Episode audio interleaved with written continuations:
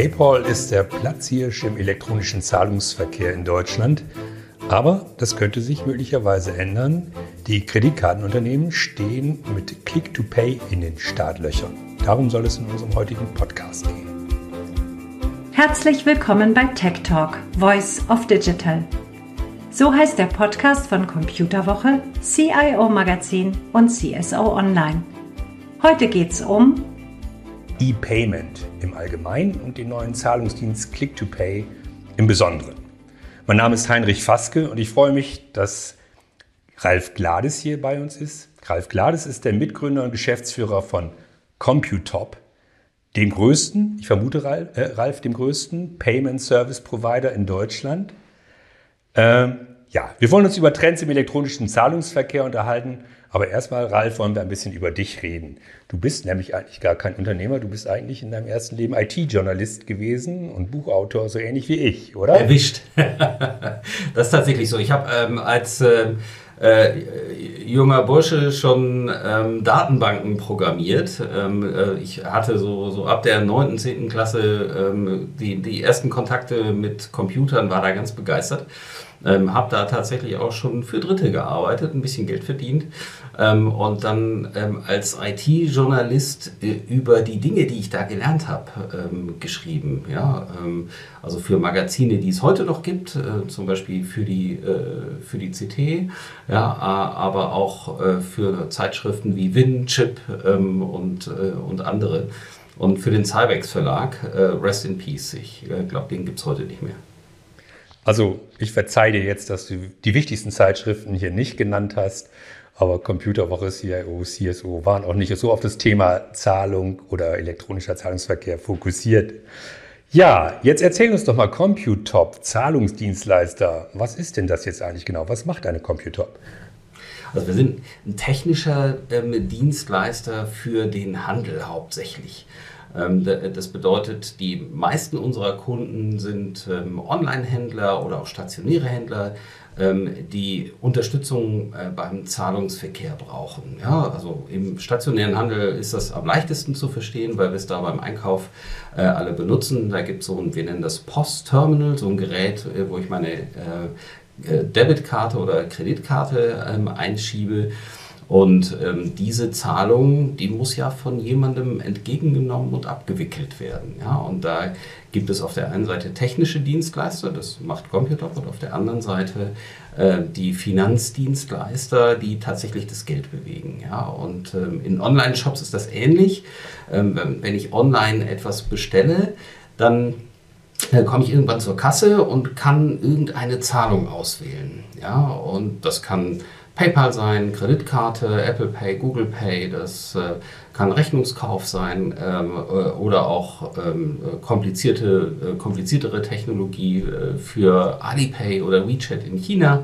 Ja, ähm, und äh, das alles ist so kompliziert, dass es ein Händler selber nicht machen möchte. Das ist äh, viel zu komplex, ja, viel zu umfangreich. Deshalb gibt es Dienstleister ähm, wie Computop, die diese Leistungen sowohl im stationären Handel als auch online und auf mobilen Geräten zur Verfügung stellen. Und um, um dir eine Größe, Größenordnung zu geben, wie kompliziert das ist, äh, Computop unterstützt 350 Zahlarten weltweit. Also man könnte sagen, du bist daran interessiert, dass es möglichst viele verschiedene Zahlverfahren gibt und das Ganze möglichst komplex ist, damit deine Kunden, zum Beispiel eine Saturn Hansa oder äh, keine Ahnung, wer noch dein Kunde ist, Otto vielleicht, dass diese Firmen gar nicht erst auf die Idee kommen, das selber zu machen. Ja, eine äh, Sixth Car Rental gehört noch äh, zum Beispiel zu unseren Kunden Mediamarkt, ähm, ähm, C&A, andere.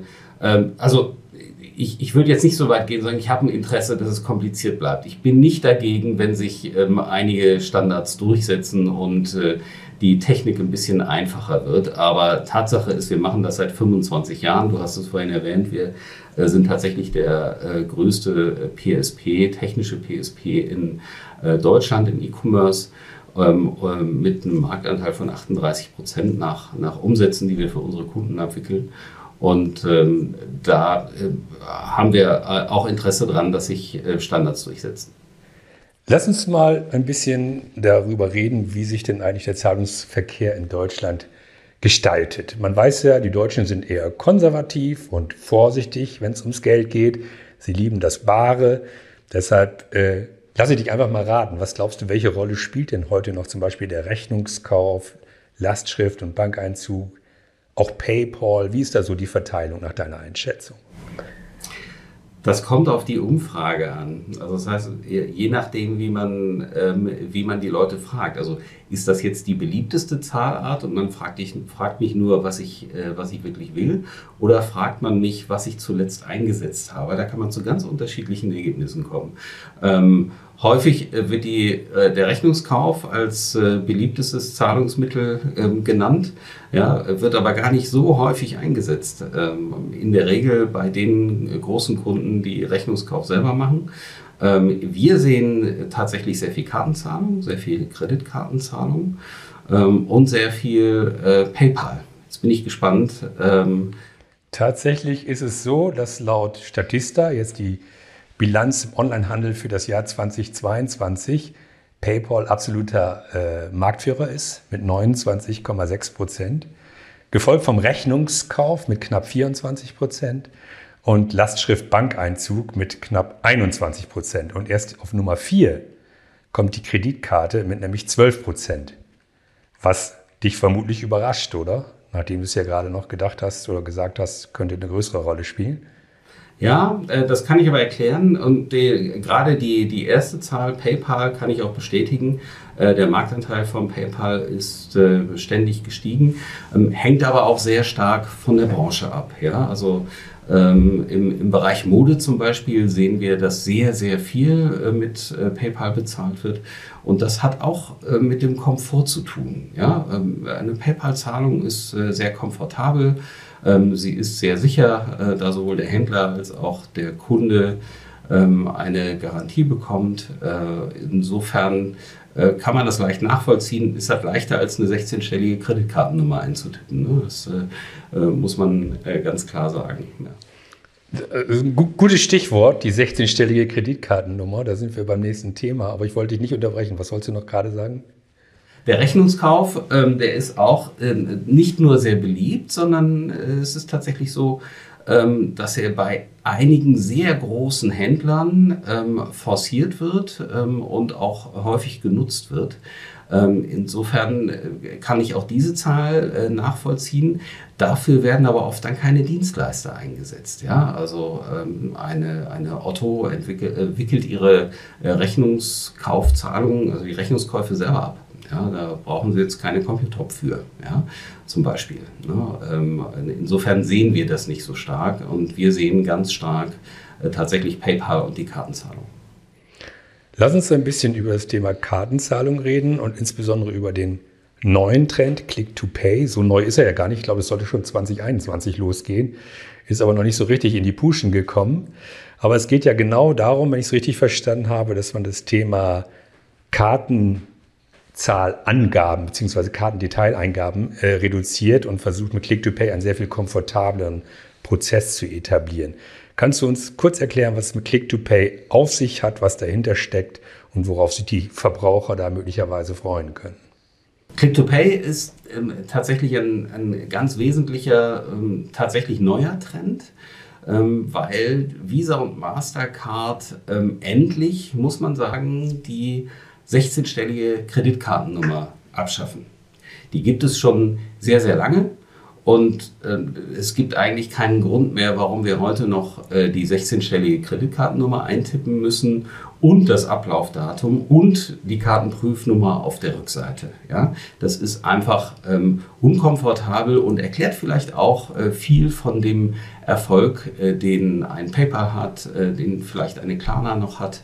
Ja, ähm, die die, die Einführung von Click-to-Pay bedeutet, dass der Kunde statt einer Kreditkartennummer ähm, einfach ähnlich wie bei PayPal ein Wallet bekommt. Ja, da kann ich, melde ich mich einmal an oder werde automatisch von meiner Bank angemeldet für Click-to-Pay.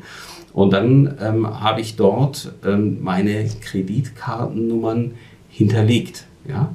Ähm, die sind dann ähm, analog zu PayPal, das kennen wahrscheinlich die meisten Hörer, Ähm, da sind dann die Kartennummern hinterlegt, die ich benutzen möchte, vielleicht eine private und ähm, eine geschäftliche. Äh, und wenn ich dann eine Zahlung ausführe, kann ich ganz einfach ähm, Click-to-Pay als ähm, Zahlungsmittel ähm, auswählen und suche mir dann je nachdem die berufliche oder die äh, private Kreditkarte aus.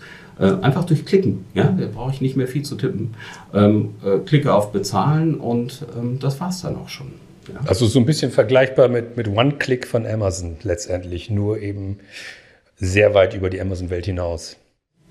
Ja, genau. Das, die, die Herausforderung, die natürlich Unternehmen wie Visa und äh, Mastercard und Amex haben, ist, dass sie ja äh, überall auf der Welt äh, funktionieren müssen, die Karten und äh, mit jedem Händler funktionieren müssen. Insofern hat es Amazon ein bisschen leichter, ja, äh, das zu machen.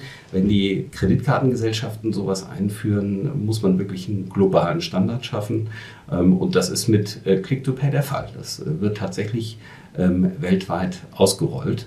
Und es ist insofern ein, ein One-Click-Payment, weil ich als Benutzer entweder die Wahl habe, ähm, ein Einmalpasswort zu benutzen. Das wird mir per E-Mail ähm, oder per SMS geschickt, ja, wenn ich mich anmelde.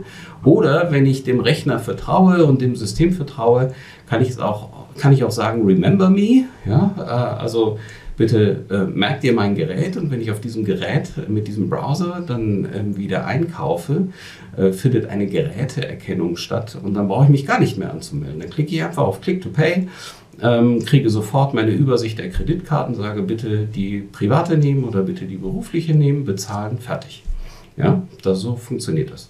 Ja, die Wallet, kommt die dann von den Kreditkartenbetreibern oder von den Banken und kann ich verschiedene Kreditkarten in eine Wallet dann stecken, auch von konkurrierenden Unternehmen? Ja, das ist eine gute Frage. Ja, das funktioniert so.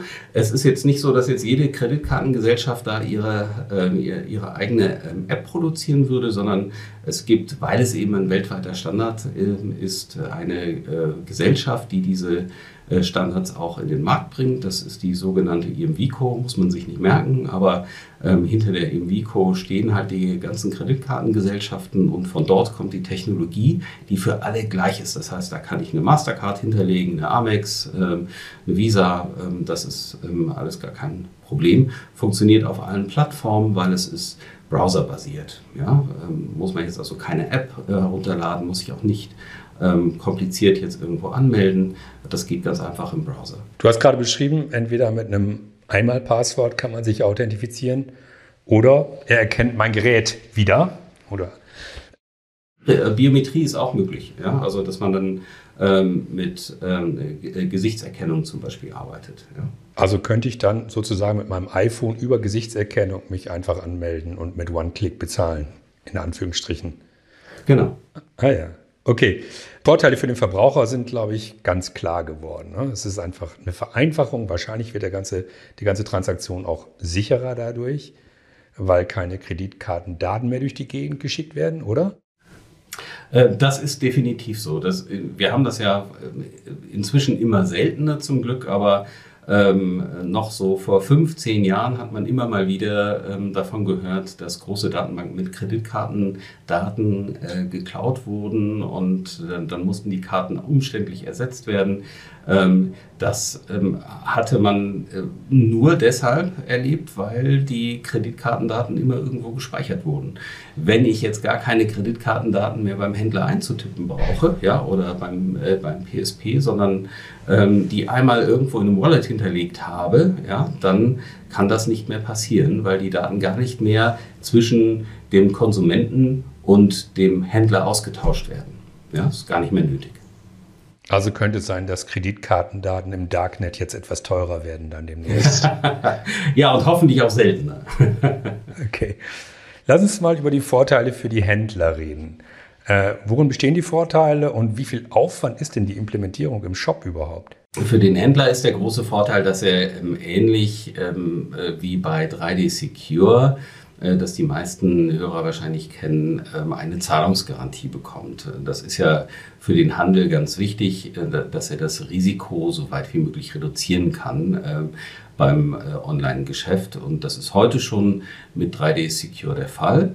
In Zukunft ähm, mit Click-to-Pay wird es nochmal sicherer, weil wir ja die Einmalpasswörter haben, weil es die biometrische Authentisierung äh, gibt und ähm, weil ähm, Visa, Mastercard äh, und äh, Amex hier auch noch mehr Möglichkeiten zur Betrugsprävention haben, äh, weil es sich um ein Wallet handelt. Ja? Ähm, äh, da finden eine Menge Risikoanalysen statt, äh, sodass sich der Händler da wirklich nochmal ähm, sicherer fühlen kann. Und unabhängig davon, du hast es schon erwähnt, dass der Konsument natürlich einen Vorteil von der ähm, besseren User Experience hat, ähm, ist das ja auch ein Vorteil für den Händler. Ja? Ähm, wenn, wenn der Kunde ne, am Ende äh, der Bestellung eine gute äh, Zahlungserfahrung auch macht, ja, dann ähm, ist die Wahrscheinlichkeit, dass er in letzter Minute noch abspringt, sowas kommt ja vor, ja, ähm, sehr, sehr gering. Das heißt, er hat eine höhere Konversion. Wunderbar. Ja, das ist ganz wichtig, dass wir das im Zahlungsverkehr berücksichtigen. Möglichst komfortable Abläufe und schnelle Abläufe, damit in diesem sensiblen Moment, wo bezahlt werden muss, niemand abspringt. Click-to-Pay ist mir noch nie, nirgendwo begegnet im Moment. Also offensichtlich sind noch nicht sehr viele Händler aufgesprungen. Wo stehen wir da gerade? Wann rechnest du damit, dass es in der Fläche verfügbar sein wird? Und vor allem als für die Verbraucher, äh, müssen sie sich an die Kreditkarteninstitut wenden oder an die Bank oder an den Händler? Oder wo, wo kriege ich das jetzt her? Ja, ich hatte ganz am Anfang erwähnt, das ist ein neues Verfahren, äh, muss man zugeben. Die Technologie gibt es schon länger, aber es ist insofern neu, ähm, weil Visa erst letztes Jahr ähm, damit gestartet ist und äh, Mastercard in diesem Jahr. Ähm, und wir starten jetzt die ersten Pilotprojekte, wo Visa und Mastercard beide gleichzeitig bei den Händlern ähm, per Click-to-Pay verfügbar sind. Ähm, das geht jetzt äh, im, im, Laufe des Sommers los, ja, sagen wir mal ähm, August, September, ja, äh, so in diesem Zeitraum. Äh, und wir sind mit unseren Händlern heute schon im Gespräch und erklären, ähm, was die Vorteile sind, wie es funktioniert und was für die Implementierung getan wird. Was ich da öfter höre, Heinrich, ist, dass die Kunden mir sagen, Ralf, wir haben aber gar keine Ressourcen und könnt ihr das nicht für uns machen? Und die, unsere Antwort darauf ist immer, die, wir, wir können die Kreditkartenformulare, die die Händler schon haben, ja, die die Händler heute schon nutzen, so erweitern, ähm, dass dort einfach ein Button erscheint, ähm, wo man sieht, ähm, dass man auch mit äh, Click-to-Pay bezahlen kann. Ja, dann ist der Aufwand für den Handel relativ gering. Das ist ein guter Weg, um möglichst schnell und ohne viel Aufwand ähm, daran zu kommen. Ansonsten würde es auch ähm, zu einem späteren Zeitpunkt wenn die Konsumenten ähm, sich daran gewöhnt haben, eine gute Sache sein, im, schon äh, im, im, Warenkorb ähm, sofort ähm, anzubieten, ähm, dass man äh, gleich mit Click-to-Pay bezahlen kann. Übrigens auch noch eine Möglichkeit ähm, ist äh, für Gastbestellungen, ja, das ist auch, auch ganz wichtig, für Gastbestellungen ähm, Click-to-Pay zu nutzen, damit der Kunde sein Click-to-Pay-Wallet verwendet, um die ganzen Adressdaten einzugeben. Ja, also ähnlich wie bei äh, Apple Pay auch. Ja, kann, man, kann der Kunde bei Click-to-Pay sagen, bitte an diese Adresse äh, verschicken und äh, dann werden die Daten automatisch im, im Online-Shop ausgefüllt. Ja. Äh, das ist auch noch äh, eine sehr gute User Experience. Ralf, wo ich dich hier schon mal in unserem Podcast habe, hätte ich natürlich schon noch gerne ein paar Informationen zu anderen Trends im E-Payment-Umfeld, die mir immer mal wieder begegnen die vielleicht auch unsere Zuhörerinnen und Zuhörer interessieren.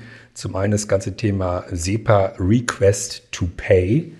Also das scheint so zu funktionieren, dass es erstmal eine Zahlungsaufforderung gibt an den Kunden und äh, ja, der Kunde bestätigt und dann hat er bezahlt im Grunde. Das löst die Überweisung aus. So ganz kapiert habe ich das noch nicht. Vielleicht kannst du uns das nochmal erklären, was es ist und vor allem, ob es kommt.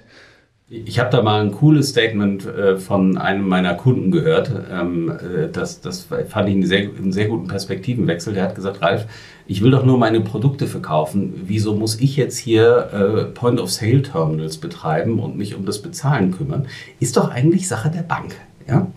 Und dieses, die, dieses Konzept von Request to Pay geht genau in die Richtung. Ja? Ähm, das, funktioniert so, dass wir, ich, ich nehme mal die Situation an der Kasse im Handel, ja, ähm, dass wir als Konsumenten an die Kasse gehen und ähm, dann nicht mehr unsere Karte da irgendwo reinstecken, sondern die Kasse sagt zum Beispiel dem Handy, ähm, ich hätte hier gerne mal ähm, Geld in Höhe von äh, 20,55 Euro, ja, überweis das mal. Ja?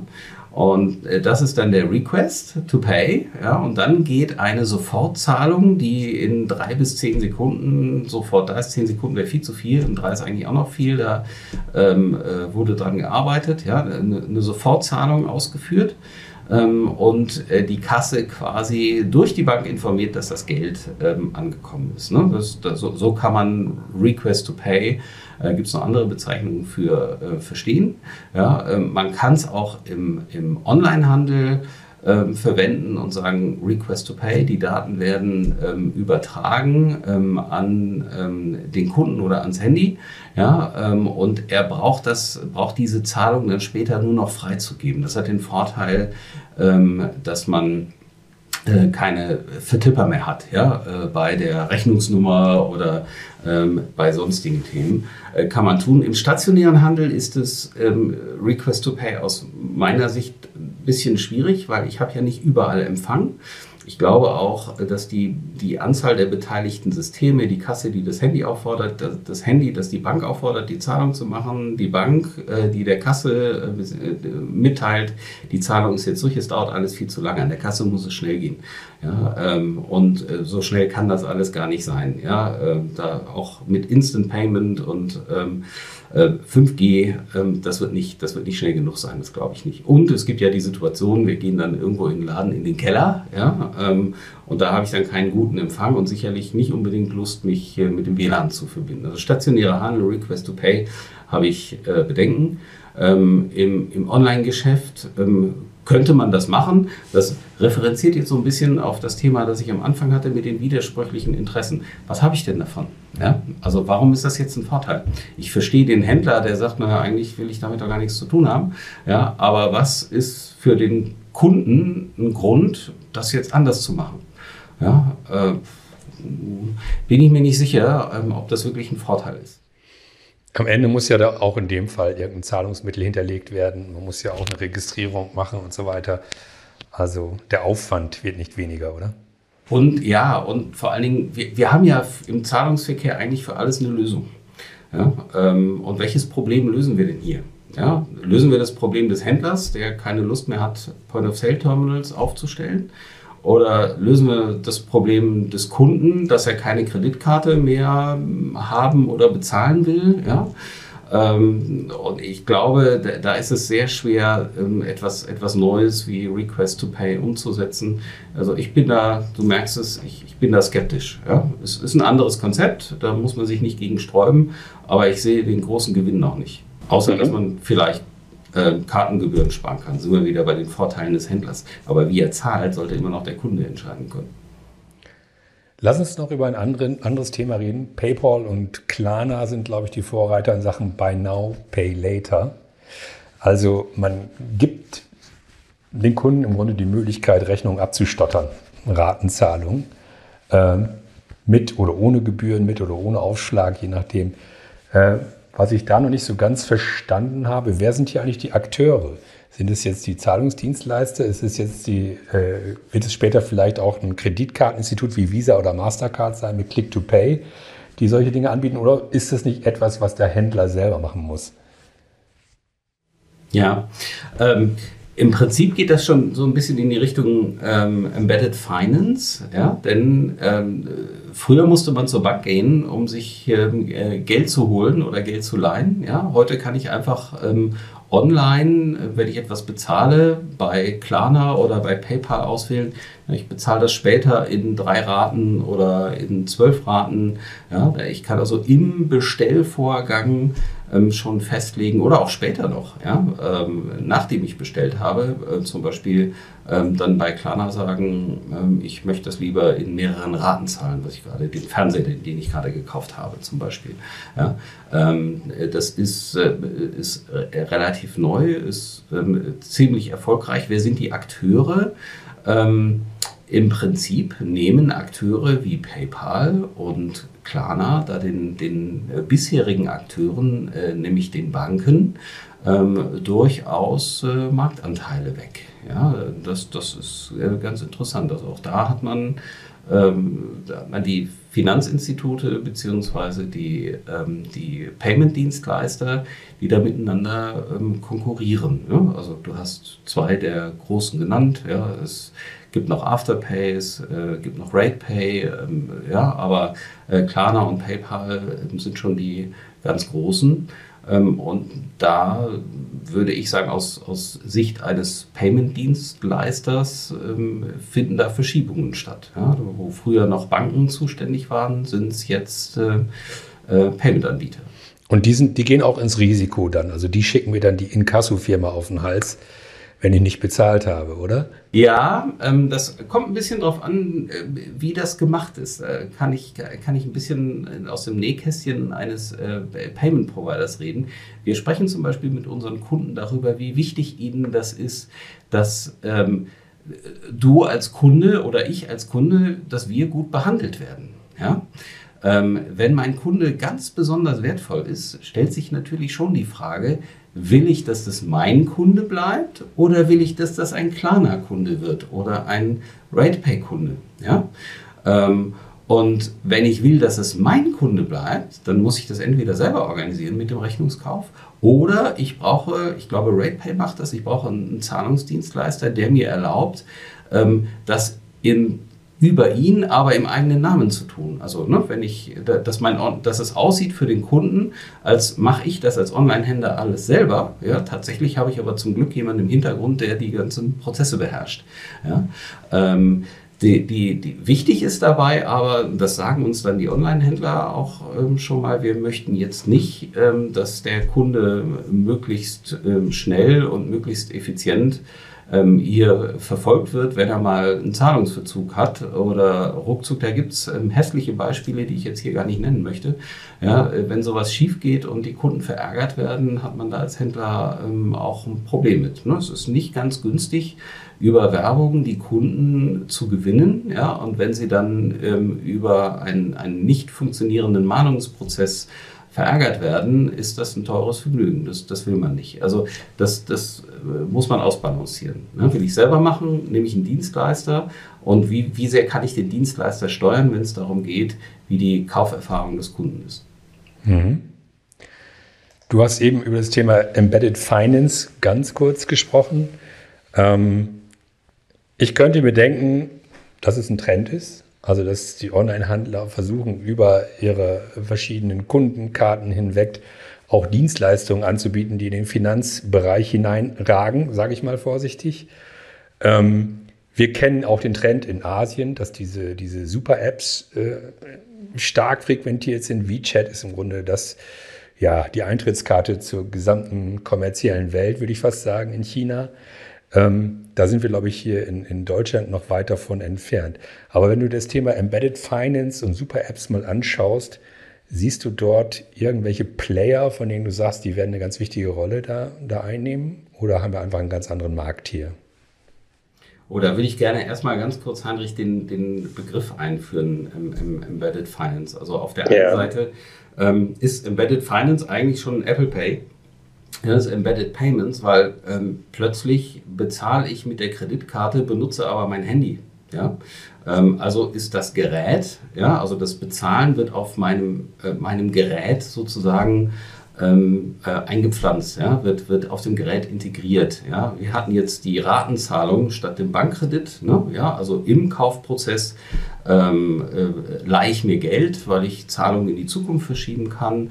Ähm, dann gibt es das äh, sehr beliebte Beispiel des Autos, das das Tanken und Parken selber zahlt. Äh, funktioniert äh, bei Mercedes Pay zum Beispiel. Ja, die ähm, äh, haben, das, äh, haben das inzwischen live schon in ihren Autos.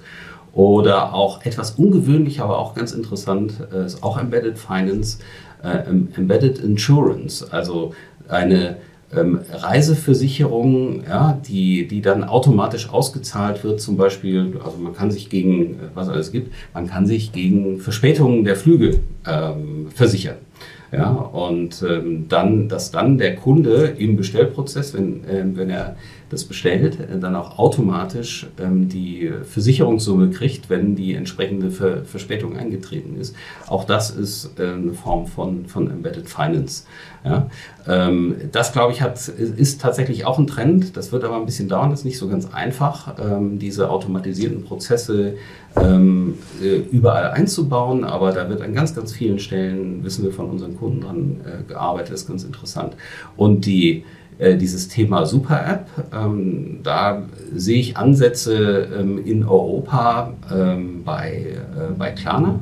Ja, aber wer weiß, äh, wie äh, WeChat, ähm, also wie stark WeChat in China verankert ist und was da alles funktioniert, also wo die Online-Shops nicht mehr reine Online-Shops sind, sondern in der App ähm, integriert sind. Die, die Taxi-Apps, also die WeChat-App kann, kann quasi alles. Ja, da kann ich Waren kaufen, da kann ich Dienstleistungen kaufen, da kann ich Rechnungen bezahlen. Also es geht weit über das reine, ähm, reine Bezahlen hinaus. Das sehe ich hier in Europa nicht.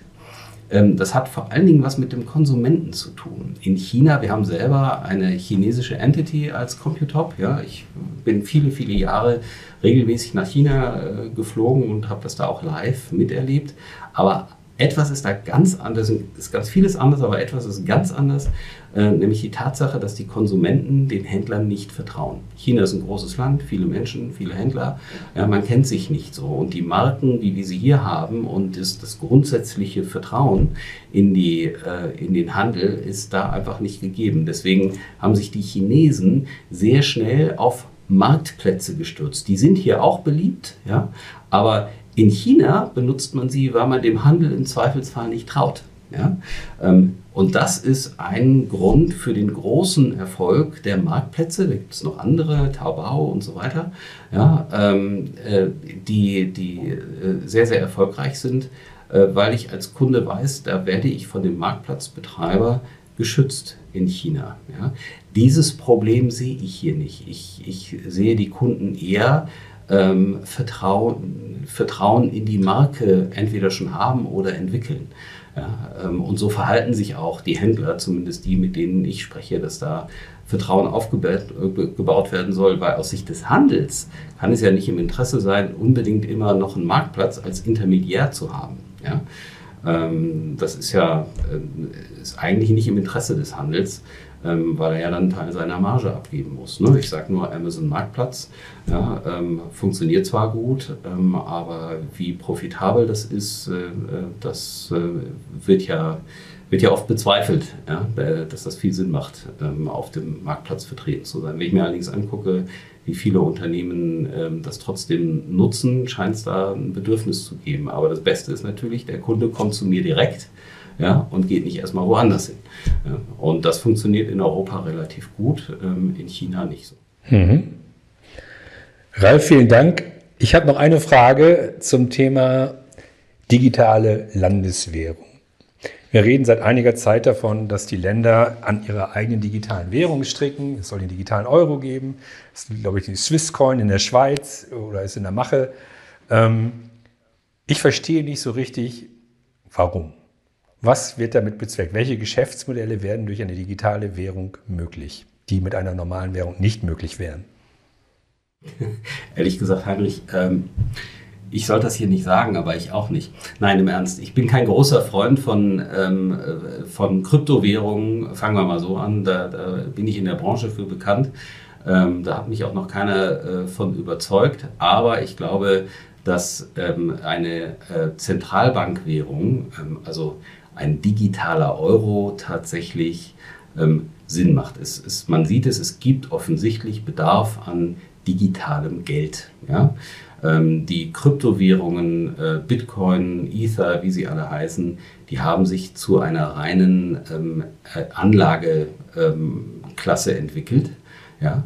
aber ähm, nicht wirklich, werden nicht wirklich als Bezahlsystem eingesetzt. Es gibt aber ähm, es, gibt aber Anwendungsbereiche, die man sich vorstellen kann, äh, die für ähm, digitales Geld äh, durchaus, ähm, für die digitales Geld durchaus nützlich wäre. Ja? Ähm, wie ich vorhin schon mal gesagt habe, eigentlich haben wir alle Probleme im Zahlungsverkehr gelöst. Wenn ich jetzt also eine neue Währung einführe, ist das eine Lösung auf der Suche nach einem Problem. Ja, denn wir haben alles im Griff. Ja.